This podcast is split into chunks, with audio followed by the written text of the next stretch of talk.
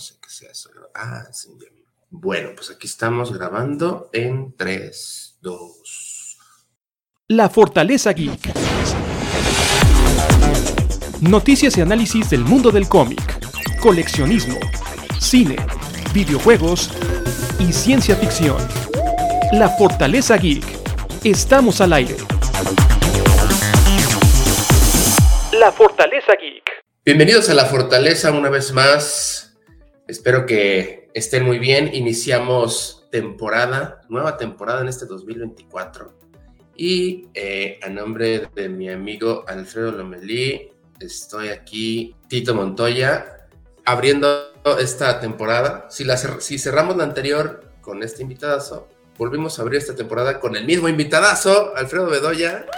Yeah, qué, forma tan congruente de hacerlo, güey. Gracias. Gracias. Qué honor, sí, pues, pues, estamos intentando hacer la, teoría del anillo, como en este George Lucas, que todo rime, ¿no? Oh. O sea, si en, sus, episodios todo rimaba, las escenas, pues acá los episodios de nosotros tienen que, tienen que rimar. Que hacer lo mismo. Venga, nunca podría pues, estar más de acuerdo. Este pequeño capítulo con el que iniciamos, eh, que quisimos, teníamos ahí una cosquillita, eh, Manchas y yo, de hacerlo sobre la música, pues porque ambos pues, somos muy entusiastas de la música. Fuimos ahí también algunos, este, en algunos momentos fuimos rockeros. ¡Queremos rock! Y pues con algunos sueños, ¿verdad? De, de fama y de fortuna en los escenarios. Sin embargo, pues bueno, las, las cosas se fueron por otro lado. Sin embargo, nos sigue gustando la música y además de la música, nos gustan los cómics y pues salió ahí, ¿no? O sea, de que, güey, pues es que cuántas cosas, cuántas producciones hay en el mercado que han sido influenciadas por los cómics o por artistas de cómics, ¿no manchas? Exactamente.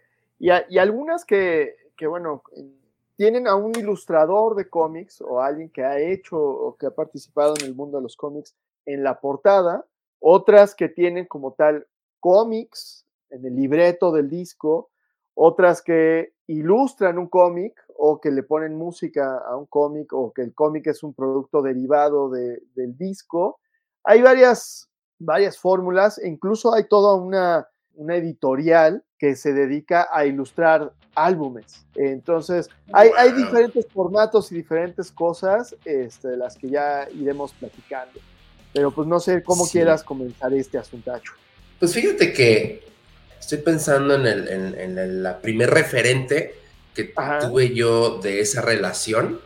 que fue un disco, porque pues uno anda por la vida y no se imagina, ¿no? O sea, estás, estás por acá escuchando música o viendo videos y por acá tienes tu cómic, ¿no? O sea, y, llegas a esa, esa, cuando los mundos, ¿cómo se llama? Colapsan, ¿no? Cuando Worlds Collide. Se encuentran, ajá. Se encuentran. colisionan.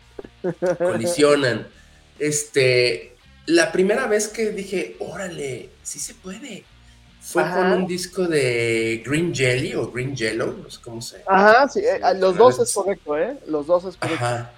Los, fíjate que hasta hace poco supe que también se llamaban Green Yellow. Ajá, sí, sí, sí. Siempre los mencionaban como Green Jelly. Todos los conocimos como Green Jelly por, por MTV, pero, pero bueno, los gringos también los conocieron por toda una controversia que había como Green Yellow, pero bueno, ajá, a no detenernos ahí.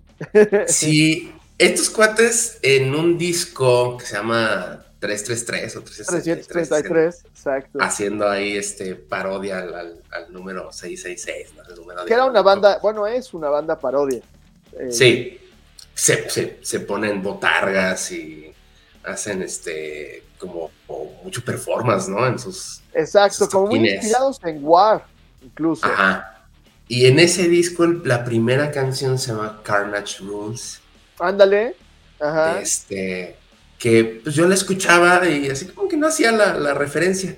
Entonces ya leyendo el, booklet, el, librito del disco, pues ya te pones, cuando leías los, las letras y te fijabas en, todo eso, este, todo lo que había, todo el texto que había en los discos, pues en las letras chiquitas decía, ¿no? Así, no, pues que Marvel Comics, yo, ah, cabrón, compra el videojuego de Maximum Carnage. Y yo, ah, cabrón, o sea, y pues sí, esa canción fue utilizada para el soundtrack, o bueno, pues para, para hacer promoción de ese videojuego de Maximum Carnage, que la historia había salido en esos tiempos, en el 93, imagínate.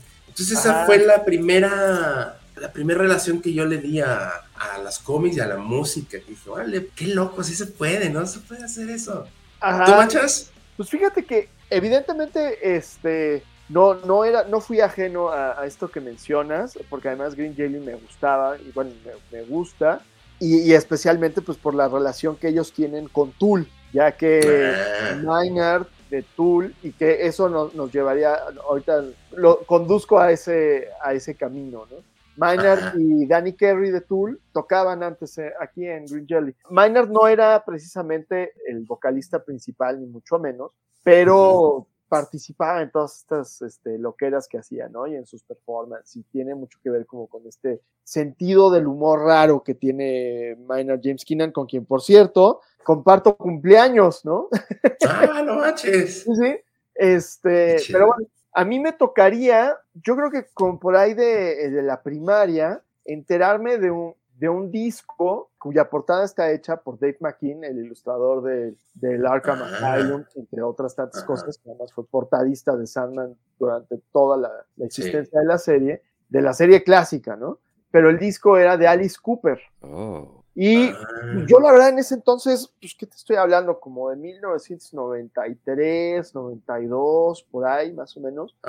Pues yo no, no sabía quién era Alice Cooper y yo creo que me quedaría con la duda muchos años más. Pero este disco se llama, eh, pertenece a una trilogía de Alice, pero el que, nos, el que nos compete es el The Last Temptation y es una colaboración muy interesante porque eh, la historia la hace Neil Gaiman e incluso, o sea, Alice Cooper contacta a Neil Gaiman porque él era fan de, de Sandman y, bueno, pues cuando su gente se pone en contacto con la gente de Neil Gaiman y le dicen a, Neil Gaiman, oye, güey, pues este, te anda buscando Alice Cooper, trae una idea ahí loquísima. El güey dice, no, pues yo era fan de ese güey, Hey Stupid es un, es un discazo y es lo que me gusta. Pues a ver qué onda, ¿no? Y estos güeyes se juntan para que Alice le contara la idea y le dice, pues mira, básicamente quiero hacer un cómic y que tenga un soundtrack. Yo voy a hacer el soundtrack y quiero que mientras tú lees el cómic puedas escuchar el disco. Entonces, el experimento es absolutamente fallido porque pues, el ritmo de lectura junto con el disco, yo tengo el, tanto el disco como el cómic, se, en lugar de, de emparejarse, se, se, tropiezan, ¿no? Y entonces se empalma y pierdas atención y el disco no cuenta exactamente la misma historia de la misma manera, ¿no? Como esta casualidad de la que tanto se habla tan artificial, que es este, el Dark Side of the Moon con el, el Mago de Oz. Querían como emular eso, pero no, no lo lograron, pero es un intento interesante porque no son derivados, sino es un, es un proyecto en conjunto. Entonces, eso está chido. Y como te digo, ¿no? La portada del disco de Alice Cooper la hace Dave McKean. Y siempre me hago bolas porque no me acuerdo quién es el, el que hace esto, porque es que no, no recuerdo si el ilustrador de, de, este proyecto es el que fuera después, por, o más bien al mismo tiempo fuera portadista de, de Cannibal Corpse, o si es el, es el ilustrador, creo que es más bien así, ¿eh? de A History of Violence, que es una novela gráfica que después este señor David Cronenberg adaptaría a una película. No me acuerdo si es Vince Locke el, el, que, el que después, eh, más bien, del, que te digo, ¿no? Que se convertiría en, en portadista de, de, Cannibal Corpse. No sé si es este güey o es el, de, el del proyecto con Gaiman y, Alice Cooper. Pero aún así, ¿no? De todas formas, las cosas se conectan porque este, creo que este, digo, sí es el de A History of Violence. O sea, una vez más, ¿no? Los mundos se, se comienzan a cruzar. Incluso Neil Gaiman le mete mano a ese disco y arregla algunas letras para el The Last Temptation, que además es un álbum que contiene una curiosidad extra, ya que Chris Cornell, de en ese momento Soundgarden, hace coros. Wow. Entonces es así como wow, ¿no? Y que además ahí evidentemente las cosas no, no, no quedan porque regresándonos a Neil Gaiman, el, tipo ya este, era muy famoso y, en Comic Con este, generaba mucho entusiasmo. por esa chamba, él tenía una lectora que desconocía cuál era su actividad, que un día lo va a buscar y le dice, oye, compa, este, va, es la fila, la chava, es una pelirroja chinuda muy guapa, y este, y él, pues el Neil Gaiman, nada, pendejo, ¿no? La neta, este, ah. ella llega con él, le dice, oye, pues fíjate que me gusta un chorro tu chamba, y este, yo toco el piano y canto, soy de Canadá, y no sé qué, te traje un cassette, güey, para que lo conozcas, conozcas mi obra, y pues ahí si te gusta, pues que seamos amigos le deja su teléfono y, muy claras las intenciones, ¿no? Entonces Neil Gaiman, pues en, la noche llega a su hotel y dice, ah, pues a ver qué diablos, ¿no? Escucha lo que esta chava le dejó y el teléfono, y dice, ay, cabrón, pues hay que buscar a esta vieja, ¿no? Era nada más y nada menos que Tori Amos. ¡Wow! La, sí, sí, Que, que, además pues, este, ha hecho una carrera impresionante y ella es amiguísima después, ya cuando, sus discos empiezan a, salir y a ganar importancia, de James Maynard Keenan, de Tool. Ah, luego ya creo que, durante un tiempo se vuelve novia de Trent Reznor. Y hay una frase dentro de, una de sus canciones que habla de los Nine Inch Nails. Este, aguanta, aguanta la cosa, porque con Tori, Neil Gaiman y, él y ella se vuelven muy amigos y Neil Gaiman, como gesto de amistad, o sea, en honor a, la relación que ellos estaban haciendo crecer, le hace un personaje dentro de la familia de Morfeo. Y ese personaje es ah, Delirium. Delirium es Tori Amos. Y más tarde, en The Death, The High Cost of Living, Tori Amos hace la introducción, ella hace el texto introductorio al tomo de este recopilar, bueno, a la novela gráfica de Death. Y no contento aquí la cosa, este, Neil Gaiman, bueno, a Tori Amos se le comparó muchos años después con una joven pianista, también, ¿no? Con, con, como con este ímpetu medio punk rocker, pero desde la, desde la parte del cabaret que se llama Amanda Palmer, y Amanda Palmer formaría un dueto que son los Dresden Dolls con los que viene Nine Inch Nails a México la primera vez que visita nuestro país. Este dueto son los encargados de abrir el concierto. Y pues Neil Gaiman se casa con Amanda Palmer. nada más y nada menos. Oh, qué chida.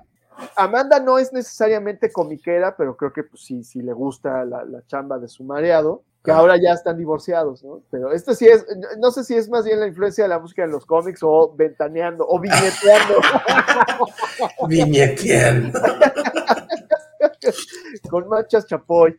Yo no le respondí en ese momento porque desconozco el teléfono. Y porque estabas al aire. Y porque estábamos al aire. Tito este, Sola. De años después, y Tito Sola. manchas chapoy y Tito Sola, güey y nos da un dato que a partir de ahí es cuando explota la bomba. La bomba.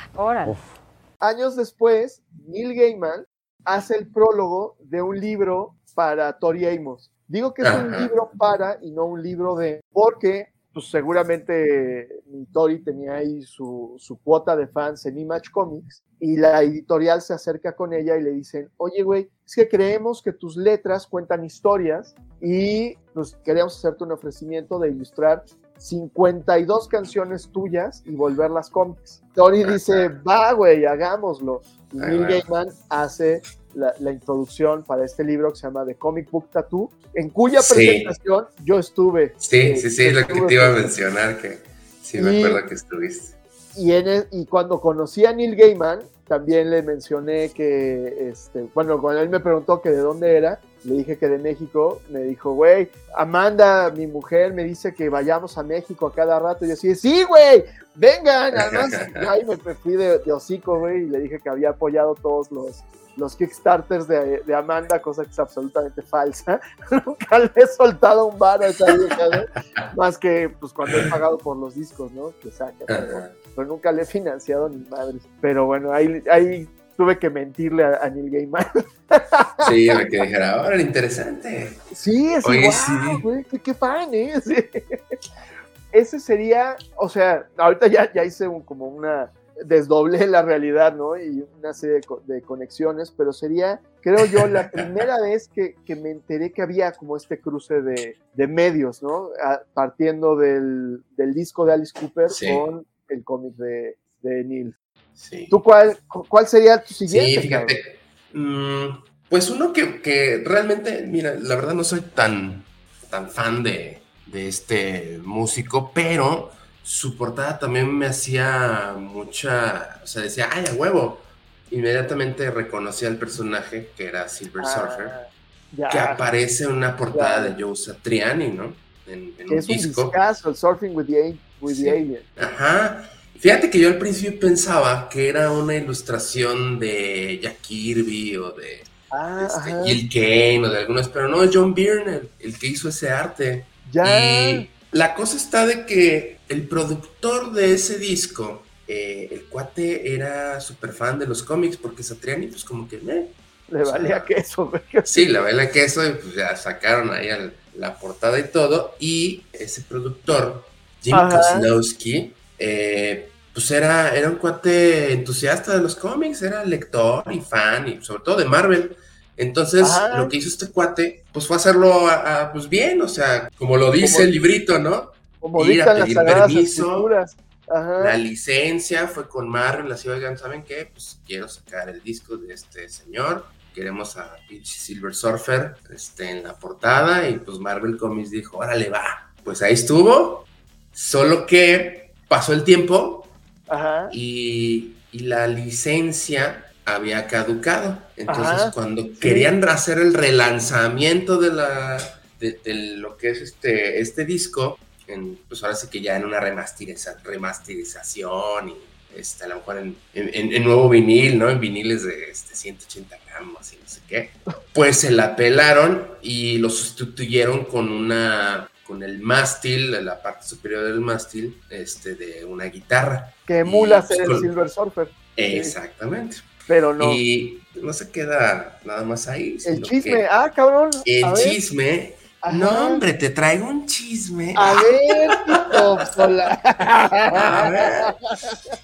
No, pues Marvel Comics después le hace homenaje a Joe Satriani en los cómics de Silver Surfer. No mames. Sí, y pues en, en, alguna historia nombran un planeta Satriani. Wow. Wow. Qué, chingón, ¿no? no, no sabía esa parte, güey. Qué joya, güey. O sea, ahí es donde dices todo se todo rima. Ah, Exactamente, porque ah, sí.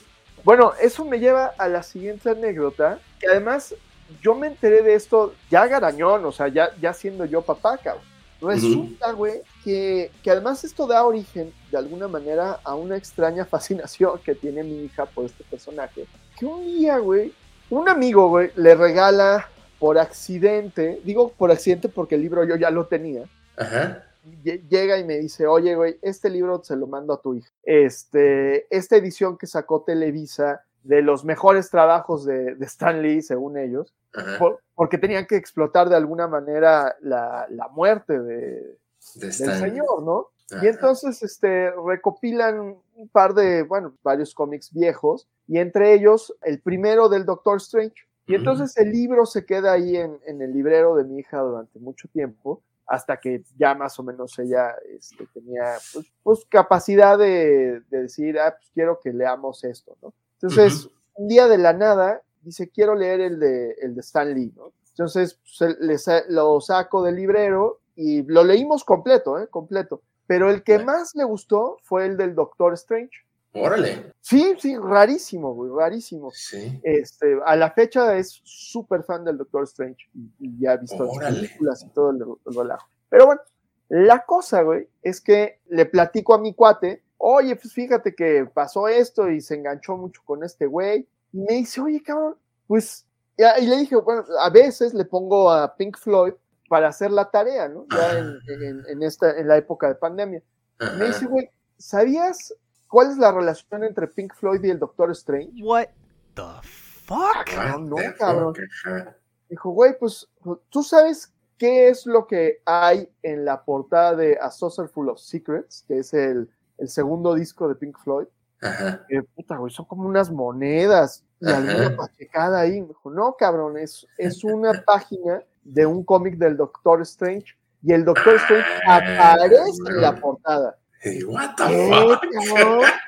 Me tuve que ir ahí a, a- a los internets a ver qué, qué diablos estaba internet. pasando. Y en efecto, güey, encontré la imagen y, y hay toda una teoría de los fans y donde develan todo el asunto y platican que la banda eran muy fans también del Doctor Strange. E incluso en el siguiente disco, en el More, hay una canción que se llama Cymbaline, en donde mencionan al Doctor Strange. Ah, mira. Y bueno, este hecho se lo, loco. se lo platiqué a, a mi hija y entonces pues como que le explotó la tacha bien duro, güey. Y, y le encantó. Y claro, ya después este, por la serie esta de Strange Academy, ¿no? Que Ah, sí. Roberto Ramos, ilustrador de la portada del número uno de Burning Rising, el cómic. Por que- cierto. Dicho sea de paso. Ajá.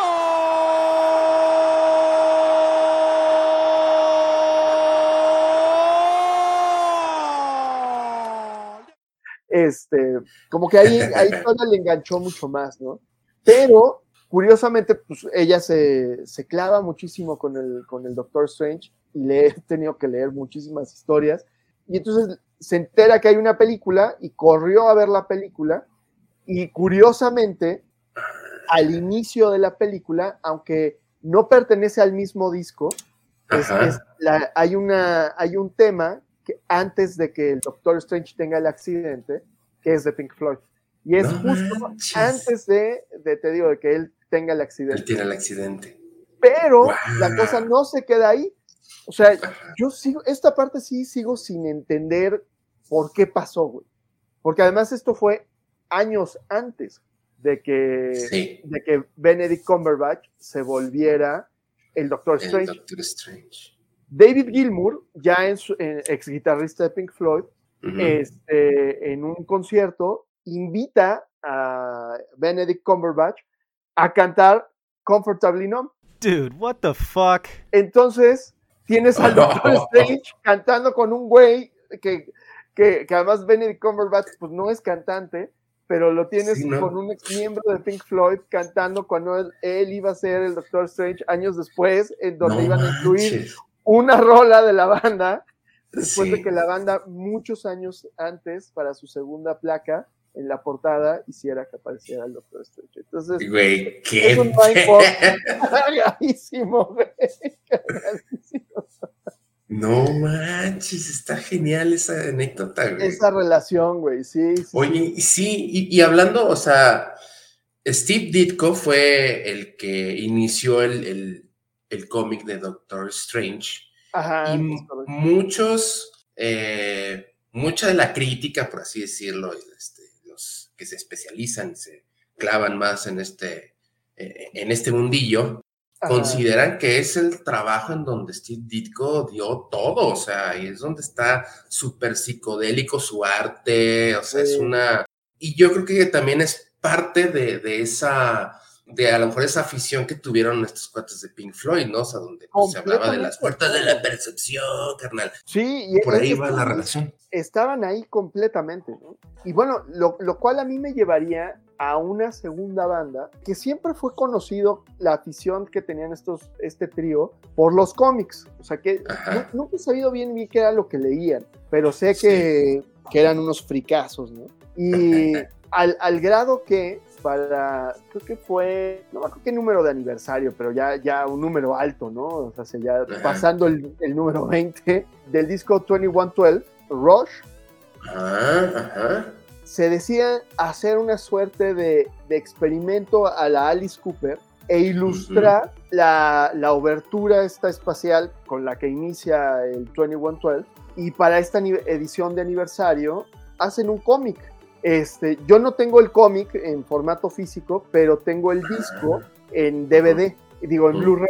Ahí es, eh, o sea, bueno, viene, es una edición especial donde viene el disco y viene un Blu-ray en donde vienen todos los extras del 2112 y ahí viene el cómic. Discaso sobre todo. ese. Discazo, güey. Y digo, no, no está tan bien dibujado, no sé quién fue el, el- el artista. Están medio chundos los monos, pero, pero no deja de ser una curiosidad. Y había una Sí, edición claro. En donde el disco venía con, con el, el cómic, ¿no? Este, en física en pastadura. Y no, Ah, no, es, no es muy grande, ¿eh? pero pues, al final que, que se hayan aventado unas 24 o 48 páginas a lo mucho, se hubiera estado interesante tenerlo. Y el último disco de Rush, el último, último, último, último, o sea, ya después de- de- de- del Clockwork Angels ya no salió Ajá. nada, pues decidieron convertir el disco en una novela gráfica de seis episodios Órale. que publicó Boom Studio y que ahí sí el departamento visual es padrísimo, es súper bonito. Cuenta la historia que narra el disco, está a la altura del disco que en lo particular me parece un, un gran final de carrera, es, es un disco padrísimo. Este, y es una gran curiosidad, no lo tengo físico, ese lo tengo en digital, ese sí lo, lo alcancé a comprar cuando existía Comixology, que, que es Ah, hablando de Comic Solo. el Comixolo ya haya dejado de existir hace mucho, apenas murió el año pasado, en diciembre, para ser, ser, Para este, ser más es- específicos. Pero bueno, ahí está la otra gran relación entre, entre una banda de rock progresivo, que ya no es Pink Floyd, sino es Rush, y los cómics. Fíjate de otra, de otro ejemplo que es también, yo creo que fue como el, el- lo que hicieron en, en el disco de Satriani, contrario, que bueno, creo yo, fue Ajá. este con Danzig, Ok, Glenn Danzig, su logo, ajá, el de los ¿El de los cuernotes, el de los cuernotes.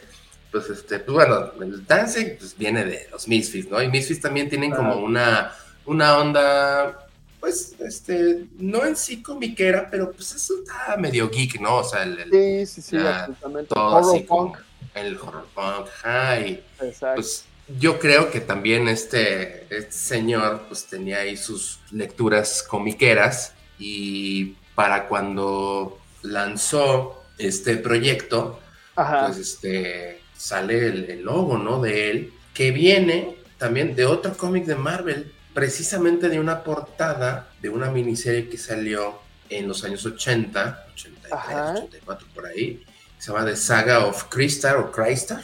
ok. Este, es una, es, sí, es un, es un título que duró creo que 11 o 12 Números. números, y Murió. hasta lanzaron juguetes, o sea, y los juguetes son así como que, ya sabes, santos griales. Y, Claro, cabrón, ¿no? O sea, de, güey, Sí, na- sí, sí. nadie la compró en su día y de repente así de, ¿se acuerdan de?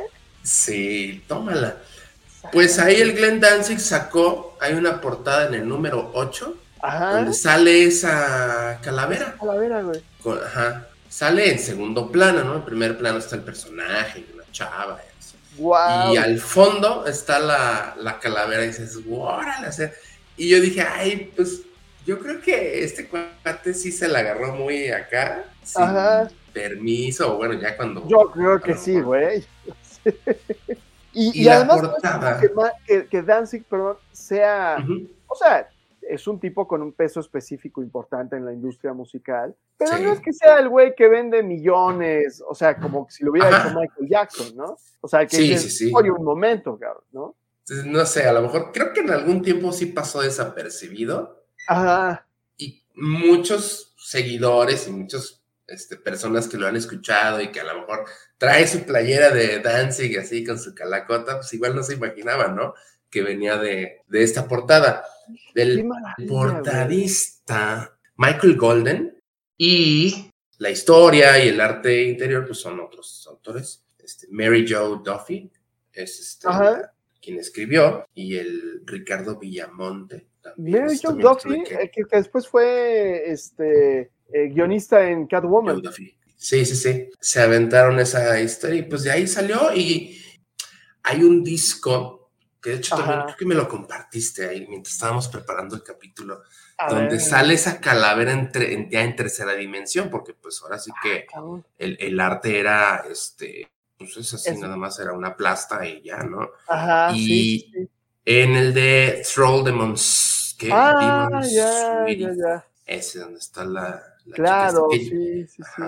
Que ese arte también Eso. es de eh, Simon Beasley, güey. Silent Beasley. ¿ah? Él, él- él les hizo, les hizo varios este, portadas a Danzig. Pero, pero ¿sabes qué? La cosa no para aquí. Para empezar, Beasley tiene una banda y él toca la batería. Ujú. Y, eh, Wow. creo que no, no es una banda así este, muy prominente, ni mucho menos. Si no mal recuerdo, hay videos de la banda, de la gente a la que llega, invita a palomear ahí a su, a su sótano. Y no mal recuerdo, llegué a ver a Les Claypool palomear con Simon Beasley. Vámonos. Este, pero bueno, regresando a Danzig, Danzig tuvo su propia línea de cómics, que eran, se llamaba Verótica. Él escribió sus cómics y esta era la editorial que él tuvo. No sé si a la fecha se sigan publicando qué diablos, pero sí, Danzig es un, un fan irredento de los cómics y protagonizó su propia serie de cómics de manera involuntaria. Había un güey troll, que ahorita no recuerdo su nombre, que sacó una serie de cómics que se llamaba Glenn and Henry, en donde Glenn Danzig y Henry Rollins eran pareja. No manches. Entonces hacía ahí toda su vida este, cotidiana era, era, un título troll, ¿no? Pero pues así está, todos mamados y andaban este, por la vida sin, sin playera y tenían una relación amorosa.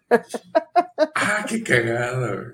Este, Underground, el, el Por supuesto, sí, sí, sí. Sí, sí, sí, pues hay un pinche fan de estos retorcidos, güey, que les demuestra su, su amor a, su, a sus ídolos de, de maneras poco convencionales. Vámonos, sí, está, pero, pero de ahí podemos hablar, por ejemplo, de gente que era muy fan de el cómic de, de George Dredd, güey. Y esos son ah. Robert Smith de The Cure, es hiper fan de. Bueno, para empezar, George Dredd es un cómic británico. Bueno, pero y, salía en esta cosa en 2000 AD, en esta revista, y, Robert Smith era un fan irredento de, de este cómic y de esta revista. Y de hecho, The Cure participa en el soundtrack de George Dredd y más tarde en el soundtrack de The, bueno, antes en el soundtrack de The Crow, pero ahí, o sea, supongo que nunca he tenido claro si, si Robert Smith es, supongo que sí, fan de, de The Crow, del, del cómic, supongo que por eso accedieron a aparecer en la película,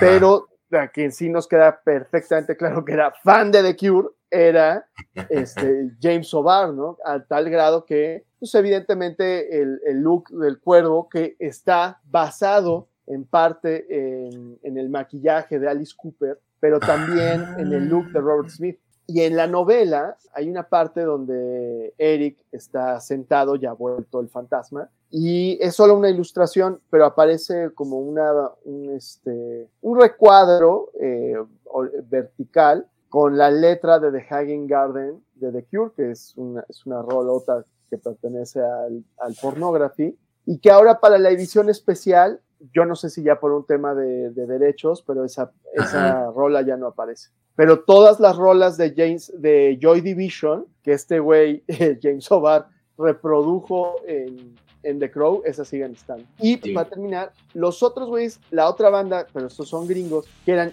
hiper fans de, de Judge Red es Anthrax. Sí, de que te iba a decir. Eso. Que hicieron y hasta compusieron una canción, o la sacaron, la lanzaron, I Am the Love. I Am the Love, exacto. Ajá. Buenísima, sí. También yo andaba por la vida escuchando esa canción, era de las que más me, me gustan de Anthrax. Hasta que, pues ya, este, surge internet y empiezas a ver y dices, órale. un momento, espérate, ¿qué? Sí, sí, sí. Que, además está muy cagado, ¿no? Porque mientras Metallica hacía referencias a la literatura, estos güeyes hacían referencias a los cómics. Entonces, abrevaban de otro, de otro tipo de, de referencias.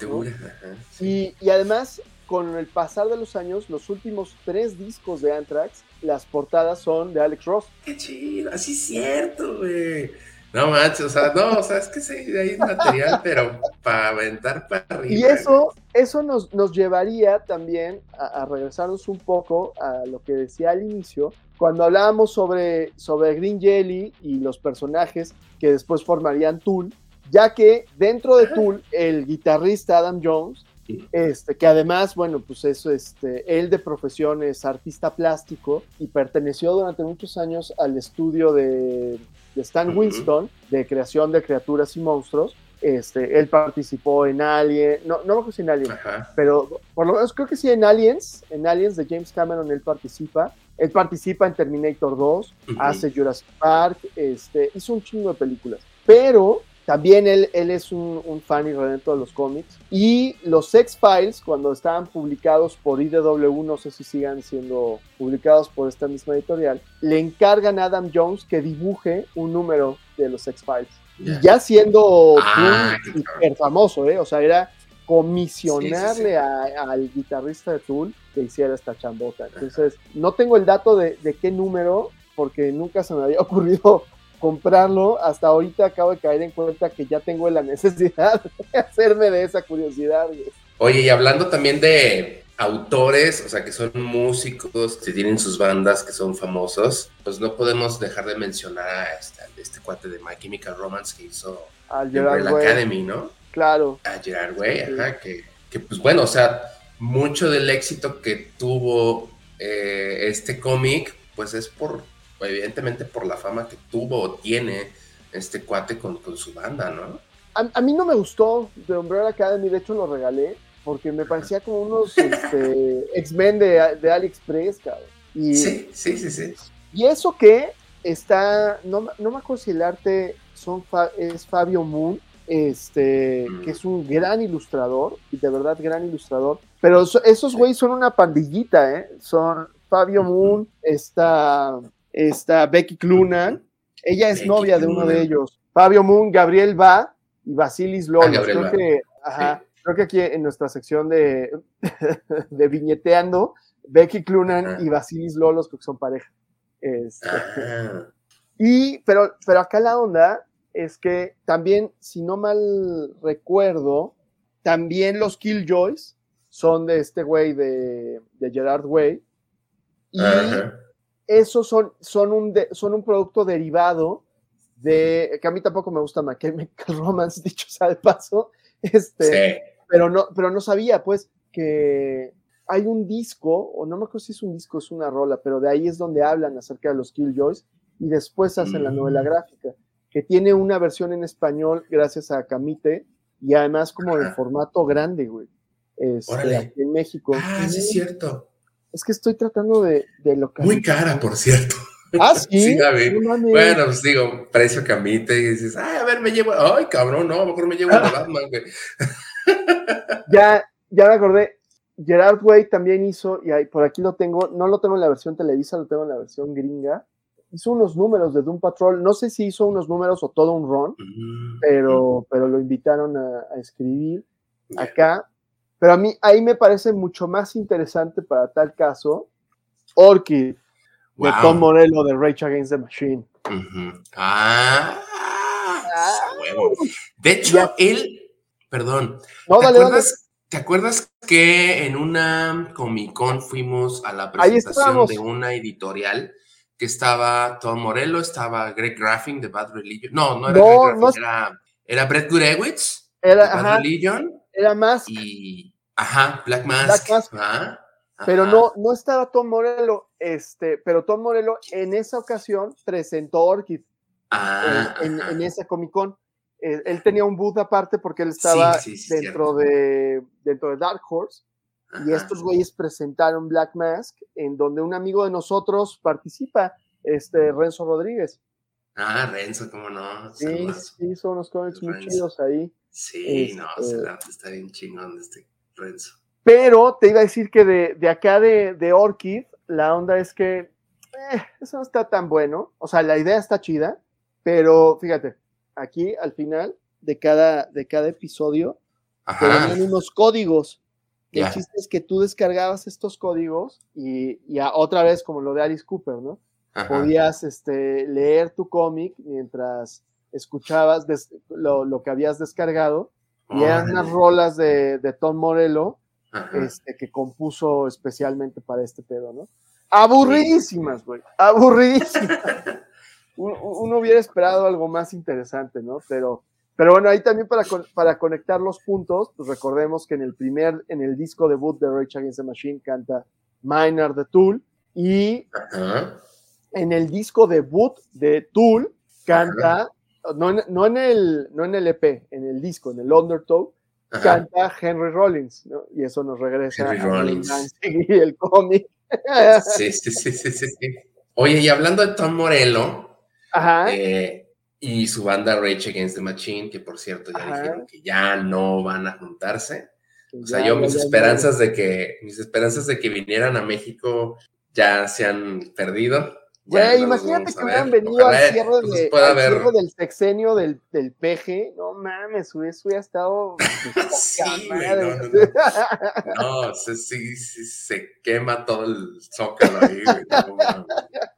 El se- la portada del segundo disco de estos cuates, ah, cierto. Empire, Sí, es cierto. ¿no? Que, Es cierto. que lo toman de una, no sé si es una ficha o si es una, este, un pin-up Ajá, que se llama Crime Busters, ¿no? De, ajá. de un autor, no te, te digo quién se llama el autor, güey.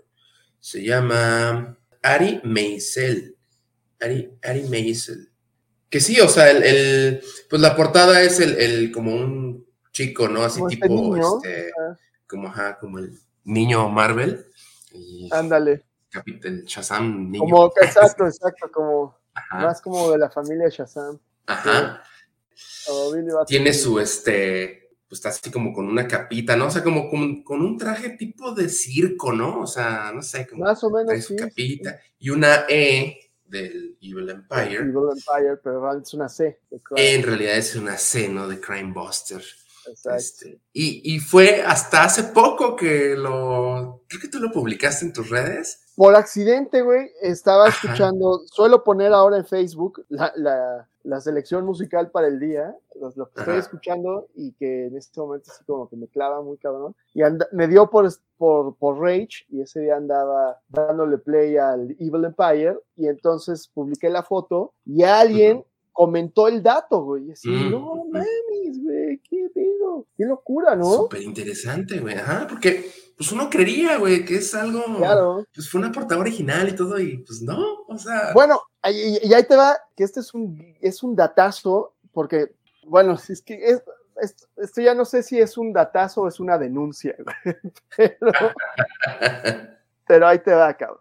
Pues un poco conectando el asunto de los cómics, ¿no? Para, para no Ajá. este, quedar tan desentonados. Eh, resulta que, pues obviamente, pues el, el hombre araña es, es un personaje que, que ha trascendido medios y que pues ha llegado a, a cosas como pues la animación y, y- y es- y muchos de nosotros posiblemente conocimos al hombre araña en su versión animada y sobre todo en esta versión animada de los Mm. años 60.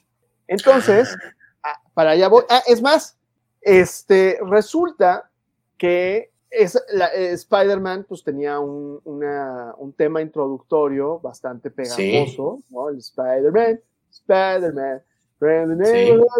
eh, bueno, esa madre. Y años después, el portadista de esta serie de novelas, que es una genialidad, Brooklyn Dream, Brooklyn Dreams. este, el, portadista se llama Glenn Barr. Si no, si no me equivoco, Glenn Barr también es el ilustrador de, de estos cómics. Este. Sí, también, también es, es portadista eh, y artista de, de estos cómics. Brook- Brooklyn Yeah. Dreams. Es una maravilla, maravilla.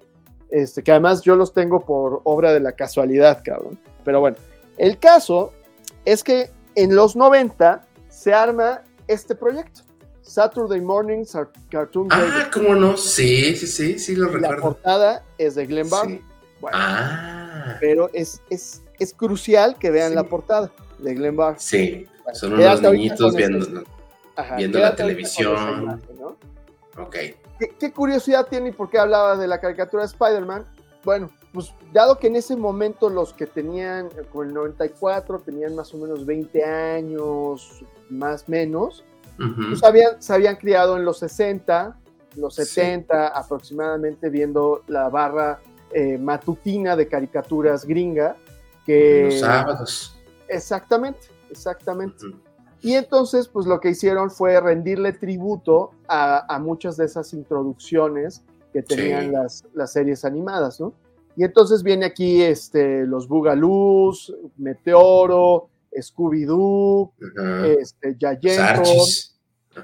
este, también, ¿quién, quién más anda por aquí? Este, pues, Popeye, bueno, muchísimos, ¿no? Y, las, y dentro de las bandas que participan está Sponge, que en ese momento tenían un Ah, disco importantísimo que era el Rotten Piñata, que es un discazo, y además Sí. uno de los mejores sencillos que yo he escuchado en la vida, que es este, Plowed, que es una joya, ¿no? Está por aquí Semisonic, está Collective Soul, están los Ujú. Butthole Surfers, Helmet, el reverendo Horton Heat, están los Violent Themes, este, Sublime, y, y bueno, una de las curiosidades, todavía no, no, no quiero llegar a Spider-Man, pero una de las grandes curiosidades que tiene este disco es que muchas de las caricaturas ¿no? que, que aparecen aquí, pues eran, insisto, ¿no? Como en los años 60, años 70 Sí, aproximadamente. Tipo Hanna Barbera, ¿no? Exactamente. Pero solo hay una de los años 90 que es, Ah, sí. que es este, el Happy Happy Joy Joy Sí. de Ren y Stimpy, que es una versión sota de una banda maravillosa californiana que se llama Wax, que no se la pierdan. Pero bueno, los reyes del punk rock son los Ramones. Ellos Sí. hacen la rola de este Spider-Man. Spider-Man, ¿no?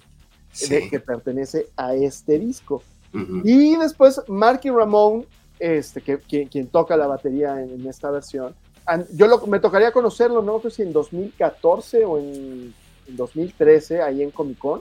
Este, él, él asistió a la, a la convención. Yo le compré una foto de la aparición de los Ramones en, en Los Simpson. Este, Sí. pero, pero bueno, esta versión de, de Spider-Man, y además él, él venía promocionando un cómic en el que él aparece. Pero bueno, la cosa es que pues, este, este disco es, es una rareza absoluta, muy Sí. difícil de conseguirlo. Sí.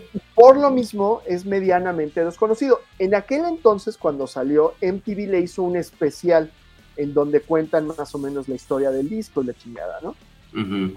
Había una banda mexicana eh, que más o menos se hizo de una cuota de fama importante que se llamaba Riesgo de Contagio, Ah, también- ¿cómo no?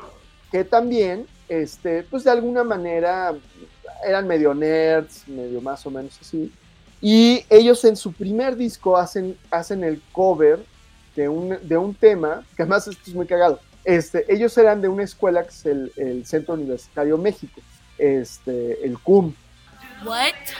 What did you say? Ajá. El que en aquel, en- exacto, que en aquel entonces era como el némesis de la escuela en la que yo estudié, que Ah. es el Colegio Madrid. Y de una banda que salió del Colegio Madrid fueron Bonnie y los Enemigos del Silencio. Y Bonnie y los Enemigos del Silencio tenían una canción que era maravillosa que se llama Parecemos Monito, y Ujú. a la cual, riesgo de contagio, con el pasar de los años, hacen su propia versión. Entonces, es como una forma de, de amistar al Colegio. Madrid con el PUM, ¿no? Y ya luego te platico otra curiosidad que, que, que une a esas dos escuelas. Pero a lo que quiero llegar es a que riesgo de contagio, años después, hacen un disco que se llama De Puro Chocolate. Y ve nomás la portada, cabrón. Ah, es y, y, pues sí, similar a la No, del güey, es la misma Morning. mierda, güey. Se la chingaron los cabrones. Le quitaron un par de elementos y la flipearon. a es ver, ah, lo sí, mismo, güey. Hijos de la. Ay, hablando de, de, de, Plagios y de las licencias y todo, ¿no? Híjole, güey. El otro día, o sea, además yo no tengo discos de, riesgo de contagio, pero era una banda que me gustaba y me gustaba mucho. Y los vi a, Pa- a Pello, Fallo, Fallo, Fallo, se llama, este, en una entrevista. Y dije, no mames, qué güey tan chido. Me me acuerdo que era una bandota. Entonces me metí a, a escuchar sus discos otra vez. Y, y dije, no, pues o sea, de verdad me siguen gustando. Y me encuentro con este disco y fue así de, güey, esa portada yo la conozco. No sé si es, esto es una curiosidad o es una denuncia, güey. ¿Qué Oye, tal, eso de? Spider-Man, mientras me estabas contando, me, me estaba sumergiendo en mis pensamientos. Ah. Eh, siento que esa canción hace la sinergia Ajá. entre el cómic, el personaje como marca, la canción, eh, la televisión, o sea, todo, todo se Todo, fusiona sí, con, con este personaje, ¿no? Y con su, ¿Qué? y con su tema. Que además, güey, esa, esa rola, claro, la de la, peli- la de la caricatura, para cuando Ajá. llega la película, Aerosmith Ajá. hace una versión de esa rola. Fatal, Ah, sí. Fatal, porque la, de, la, la de los Ramones es como, como esas rolas, como la de Joe Muy Cocker, básica, muy sencilla. Ajá. ¿no? Como si alguien quisiera reversionar With a Little Help from My, from my Friends Sí. de los Beatles, y es así de, güey, no, es, es la de Joe Cocker, ¿no? Entonces yo creo que Sí, sí, la sí. de los Ramones tiene esa impronta, ¿no? Y la de la de Aerosmith es sumamente olvidable, ¿no? Este, Sí, nada contra esa banda, pero sí contra esa versión que pues, es bastante desangelada. Y curiosamente, güey, porque eh, fue una película que la neta es un hito, pero cuyo soundtrack este, pasó de noche, ¿no? O sea, cuando no podemos hablar de, del soundtrack del Cuervo, ¿no? Que, Ah, que no, termina de es hacer, una ¿no? cosa. Entre la Sí. película, el cómic y el disco, son así. es- Sí. eh, es un 360 este, al que Sí. no le puedes quitar un elemento, ¿no? Sí, creo que es el soundtrack, el soundtrack que más he escuchado y que más valoro, o sea, como, o sea, si me dicen, a ver, un soundtrack chido, este, güey, o sea, y de mi, y de mi época. No, completamente de acuerdo. Y, pero ahora sí que regresando, hay dos discos dedicados a personajes. Este, Ajá. porque todavía Surfing with the Alien, lo que decías de Joe Satriani, podría ser un disco inspirado en, pero como al final de, de pe a pa es un, es un álbum instrumental, pues puede estar inspirado en, o sea, en lo que tú quieras, ¿no? Pero Sí. hay, hay dos casos, uno que es más parecido a Surfing with the Alien, a diferencia del otro, que es el, yo me acuerdo cuando, pues sí estaba puberto, e iba a, a Comics S.A., a la tienda esta, que fue la primera gran tienda que se hace en, en la Ciudad de México. Una de las cosas que vendían era un CD de una banda canadiense de heavy metal que se llama Entomb. Y la, y la portada era una, si no mal recuerdo, era una imagen hecha por Bill Sienkiewicz de Wolverine, porque el disco se llamaba The. Wolverine Blues. Ah, sí. Como platicabas del caso de, de Surfing with the Alien, la licencia de uso de, de la portada de Wolverine caducó y entonces la banda tuvo que cambiar de, de portada. Pero Portada. el, el contenido está 100% inspirado en Wolverine. ¡Qué chido! Sí, sí, sí. Y, y que bueno, a eso me recuerda eh, Rancid en su segundo disco, en el Let's Go, hay una rola que se llama este, Sidekick, en donde Ah, sí. el narrador nos cuenta que siempre quiso ser el ayudante de un superhéroe y del que a él le hubiera gustado ayudar es a Wolverine. y bueno, y el Qué otro chingón. disco que también es dedicado completamente a un personaje eh, por una banda es el disco de Iced Earth. Este, ahorita te doy el título Ah. porque ese sí no me acuerdo cómo se llama. Dark pero Saga. Esa madre. Sale Spawn, ¿no? Sale Spawn. Y no confundir con el soundtrack de la película de Spawn, en donde Ah, también sí. aparece Henry Rollins y otros tantos, ¿no? Pero Sí. que, que es muy bueno, es, es, un, es un gran disco, pero el de Ice Sí, Earth sí. sí está por completo dedicado al personaje. O, se me ocurre, ¿no? Cosas que en, en- en los primeros este, capítulos de, de la saga de, de Invincible, había muchos Ajá. personajes que aparecían con nombres de pla- con playeras, con nombres de grupos. De bandas. Por ahí aparecía Tool, aparecía Rage Against the Machine. Este, y eso me, me conduce también a, que ahorita, ahorita vamos a, a llegar a, a, este- a esta otra situación, pero creo que es, es como el gran elefante en la, en la habitación, ¿no? Do the Ajá. Evolution de Pearl Jam. Ah, sí. Sí, sí, sí. Porque ese, o sea, recordemos que Pearl Jam, tras, tras el pelotazo, ¿no? Que es el TEN, este, y los videos, o sea, toda la experiencia que, que se desprende de ese disco, pues generó billetes a lo bestia, ¿no? Tanto para la banda como para los ejecutivos que lo estaban manejando. Y entonces estos güeyes en ese momento dicen, se acabó, güey. No vamos a hacer videos para nuestro Sí. siguiente disco, que además es un disco que funciona a nivel radio, este, radiofónico, muy cabrón, y que supera las ventas de Ten incluso. güey. Y entonces el güey, los güeyes le cortan el, el switch a, a MTV y no vuelven a publicar videoclips hasta 1998.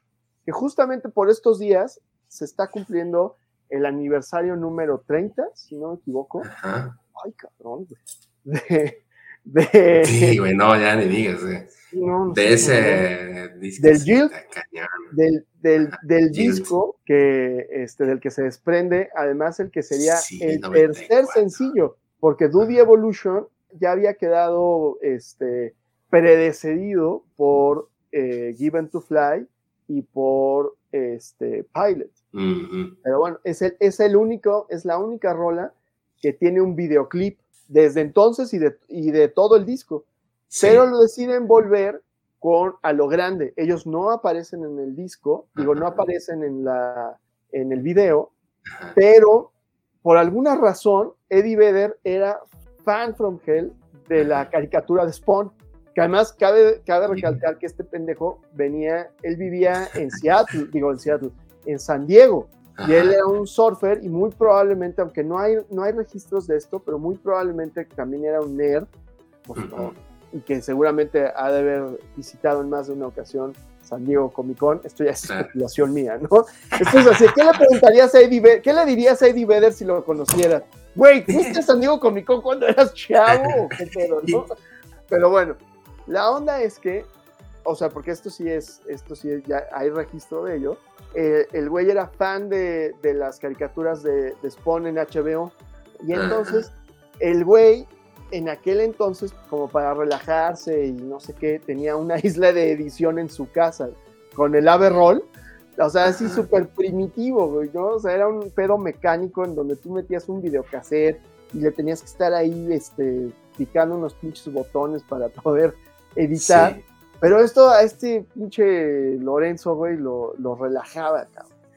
Y bueno, la onda es que el güey se empezó a imaginar que podía hacer un, un montaje con la rola de Duty Evolution, que es original de Stone Gossard, no, no, no es de Vedder, pero como con la estética de, Ujú. de Spawn. Entonces grabó con, su videocasete, con su videocasetera unos, unos capítulos y los empezó a editar e hizo su montaje de Ujú. Duty Evolution con, con esto. Y entonces se lo enseñó a la banda y la banda así como, órale, pues qué loco está. Y ¿Cómo ven si regresamos y hacemos un video para MTV? Y, yo, y les vendió la idea y todos dijeron, órale, güey, pero pues no podemos hacerlo con tu pinche montaje, ¿no? Dijo, no, no, no, no, no, esto solo es así como se podría ver. Hay que buscar a los güeyes que hicieron esto. Y entonces contactaron a Todd McFarlane Y le dijeron, oye, compa, pues fíjate, la- el pedo está así. La, la banda quiere hacer un video contigo. te- aquí está el mood tape de, que nos mandaron. Ujú. Quieren que tú lo dirijas, güey, que tú lo produzcas. Y el güey así de, güey, no mames, yo no hago eso, cabrón, ¿no? O sea, quienes hicieron eso es un estudio que no me acuerdo dónde carajos está. Pues bueno, hazle como quieras, güey. Búscalos, que estos pendejos quieren hacer esto con, con ustedes entonces. Y pues creo que les dieron un plazo muy pequeño y también un presupuesto muy apretado. Mucha de la gente que participó en, el- en la serie animada de Spawn participaron también en la serie animada de Batman de los 90. Entonces, ahí así como que se empieza todo a cruzar, ¿no? Y pues nada, o sea, hicieron, entregaron el, el video y les quedó de, de poca madre y el video fue un madrazo y el Jill también un disco que, que se vendía solo, pero con el, con el estreno de- del videoclip en MTV, pues solo multiplicó sus ventas, ¿no? Y de todo esto existe un libro, que es el libro de arte, con todas estas anécdotas, con todas estas anécdotas de Duty Evolution. Y que sí lo es- tienes, Manchas. Claro. Oh. Oye, y, y hablando de McFarlane, este, pues también, ¿no? El tercer disco de Korn. Ah, claro, pero espera, También, antes ¿no? de que nos vayamos para allá, porque esto también te lo quiero enseñar, ya que decíamos que la, la banda con- terminan contratando a este estudio que, que hizo la serie animada de Spawn, que Ajá. participaron en la serie animada de Batman, que es, un, es una consecuencia directa, ¿no? Del Batman de Tim Burton, este, que además ahí recordemos que Danny Elfman, el encargado de hacer este, El, La- el tema. el tema de Batman, Principal. además es el encargado de hacer el tema de los Simpsons. Él tenía una banda que se llamaba O- Oingo Boingo, es una gran banda, la recomiendo ampliamente. Acá la onda es que, ¿quién hizo el soundtrack del Batman de Tim Burton? Prince. Sí. Y Prince tiene cómics, Vámonos. que, que mientras... Ese sí no lo sabía, ¿eh? Ahí te va, en lo que platicas el- la vinculación de McFarlane con Korn, déjate los busco, porque aquí están. Sí, no, digo, o sea, como que no sé, es- cronológicamente no sé si primero salió lo de, no, sí, de hecho primero salió lo de Pearl Jam y después este Korn, donde pues McFarlane se encargó de la portada, ¿no? Es y correcto. también, y también hacer una, un video este, animado, Exacto. igual del mismo estilo, con el arte de, pues inspirado en el arte de Todd McFarlane, ¿no? Exacto, exacto, Sí. exacto, exacto. Ahí está. Luego pensé que lo había perdido, güey. Así lo, lo tenía traspapelado durante muchísimos años y de repente un día lo encontré y es Prince. Brian Bowland, Ah, no manches. nada más y nada menos, Brian Bowland. Es una editorial chiquitita que se llama Pirana Music. Ok, O sea, sí. De hecho, bueno, cómics musicales, hay un chorro, ¿no? O sea, y- cuando me preguntan que cuál es así mi, mi joya de la corona, no mames, o sea, para mí son estos dos cómics. O sea, si me dijeran, güey, ya, o sea, no puedes comprar más, es más, vamos a tirar todo a la basura, todo, güey, todo, todo, hasta los que yo he hecho, güey. Solo te puedes quedar con dos cosas, a la verga, son estos dos, güey. No manches. son malísimos, güey, malísimos, güey, pero son tan raros, cabrón, que, Sí, pues sí.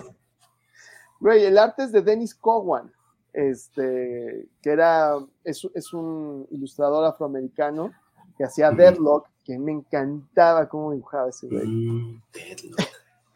Uh. Oye, sí, no, y sin, sin, ahora sí que, ya para empezar a cerrar, porque híjoles, Sí, Pero no, no, no, claro, aquí se nos puede ir la vida, cabrón. Sí, sin descartar, ¿no? Este Kiss, que también ha tenido muchas participaciones en juguetes, en, o sea, en cómics también.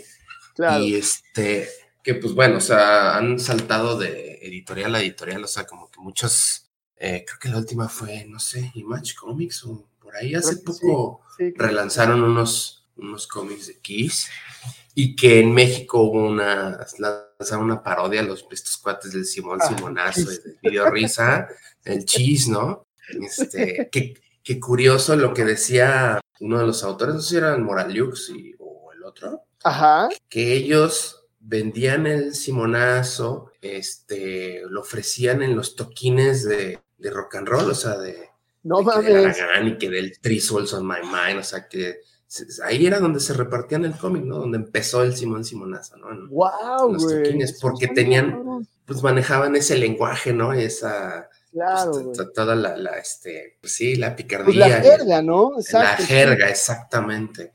Del rock Y- urbano, claro, güey. Del rock urbano, exactamente. Y pues bueno, o sí, ahora sí que también sin dejar de mencionar, pues tus aportaciones, manchas al, a la Ah, industria claro. musical como artista. Claro, sí, sí, sí. ¿No?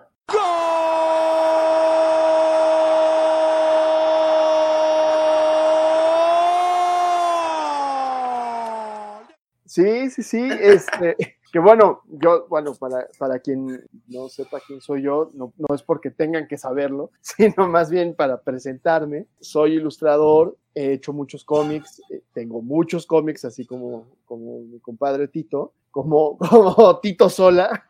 Y este, hace muchos años hice la portada de un disco para unos amigos míos, se llama Dardo, y, es el, disco lo pueden encontrar, se llama Instinto Animal, está ahí en todas las plataformas. Este, también hace, hace como cosa de dos años, más o menos, me buscaron para que ilustrara la portada de un sencillo que se llama, el- la banda se llama Retrofutura, bueno, el proyecto musical se llama Retrofutura, y el sencillo es La Llorona, la, la imagen es mía. Y, pero también tuve una banda que se llamó Ya se nos olvidó, la cual ya también tiene eh, su disco arriba. No, solo, solo está en YouTube, no está en todas las plataformas, solo está en YouTube. Pero esa banda tiene un cómic. Sí, sí, sí.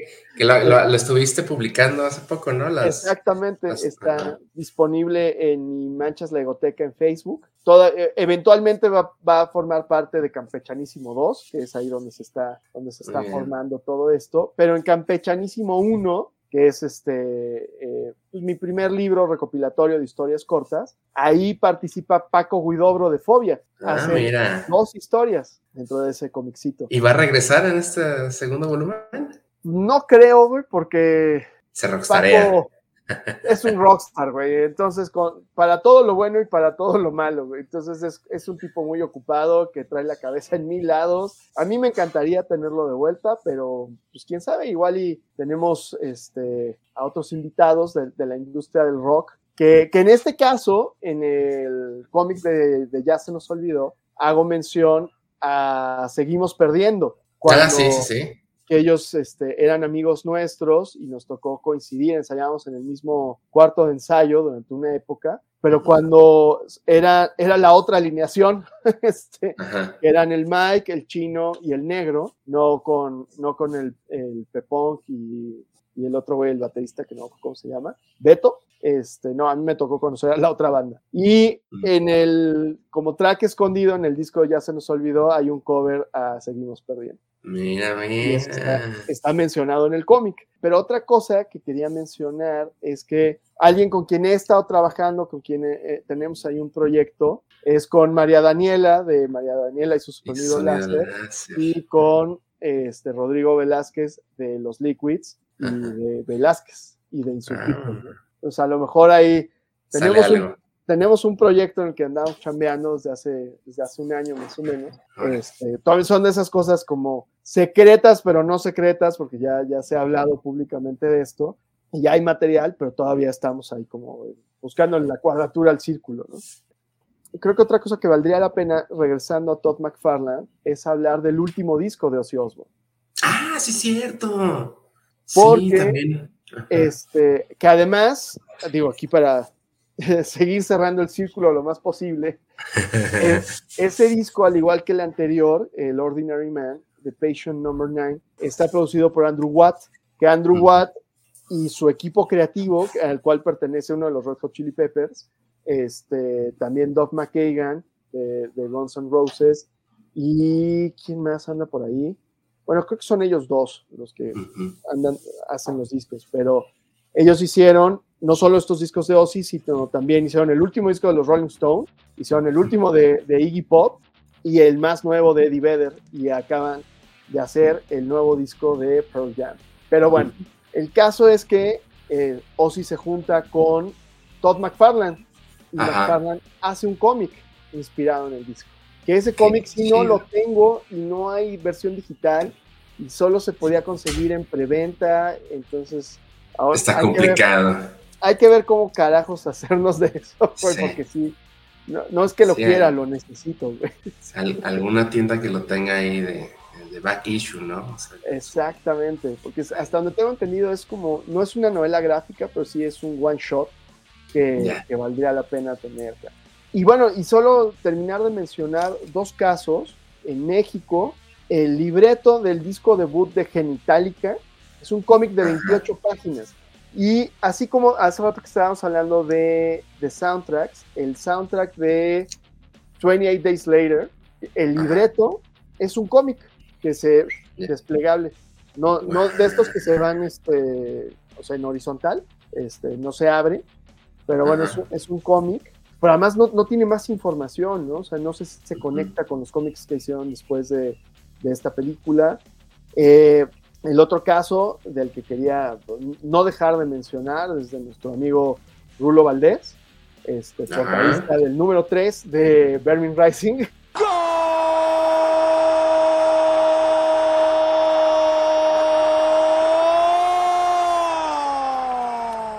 Él ilustró, y que, y que bueno, eh, autor del cómic de Canek Jr., este, de Batman y de- del mundo, de Batman The World, de la parte de México, de, X-Men, y de este cómic sensacional que es Living with Shine.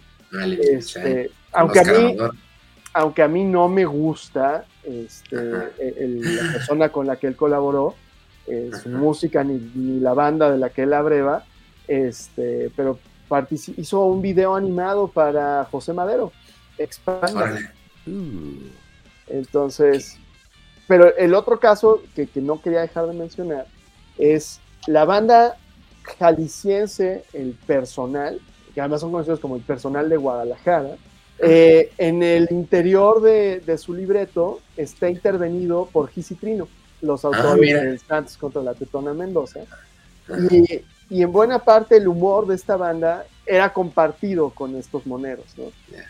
Y ellos, pues dentro de este universo de, del Santos, tienen a este personaje locochón que se llama el Peyote Asesino, El peyote asesino, sí. el cual da nombre a una banda de uruguayos que vivieron en México, pero que no se conocieron mientras todos vivieron aquí, sino que se conocieron ya que estaban en Uruguay Se digo.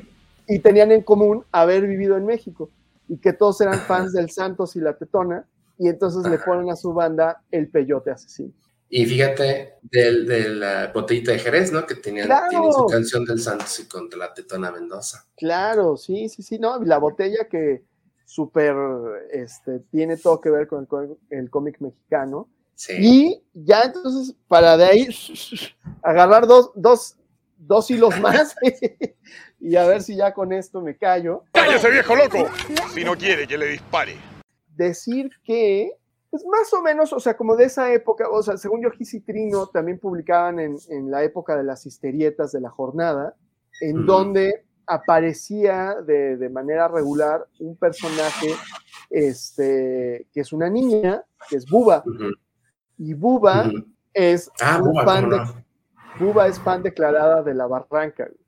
Ah, no. Sí, sí, sí, sí. Ese sí no me la sabía. Hay un par de tiras por ahí que dice Buba escuchando a la barranca, güey.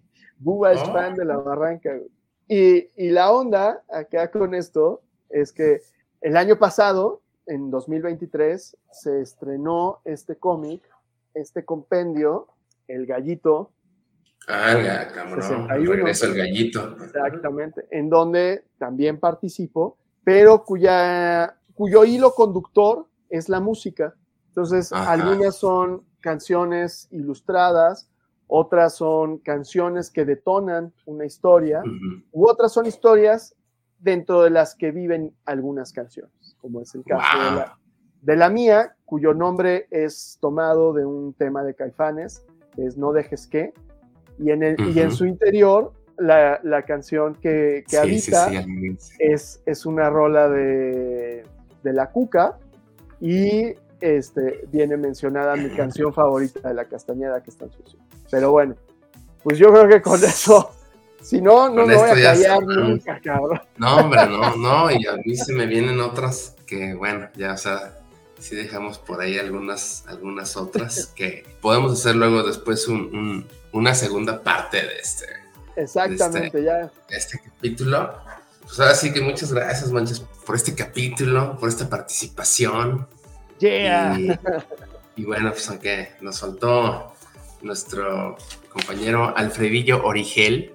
Ah, este, pero pues estuvo buena la plática y pues bueno, ya se abrió nueva temporada. Y pues ahora sí que también agradeciéndole a las personas que nos escuchan, que nos siguen en nuestras redes. Ya saben, La Fortaleza Geek, en Facebook, en Instagram, en TikTok. Eh, pues también en YouTube y pues en las plataformas de podcast, ¿no? En Spotify principalmente, en, eh, en Apple Podcast, Google Podcast. eh, muchas gracias y hasta luego. bye. Nos vemos hasta la próxima emisión. La Fortaleza Geek.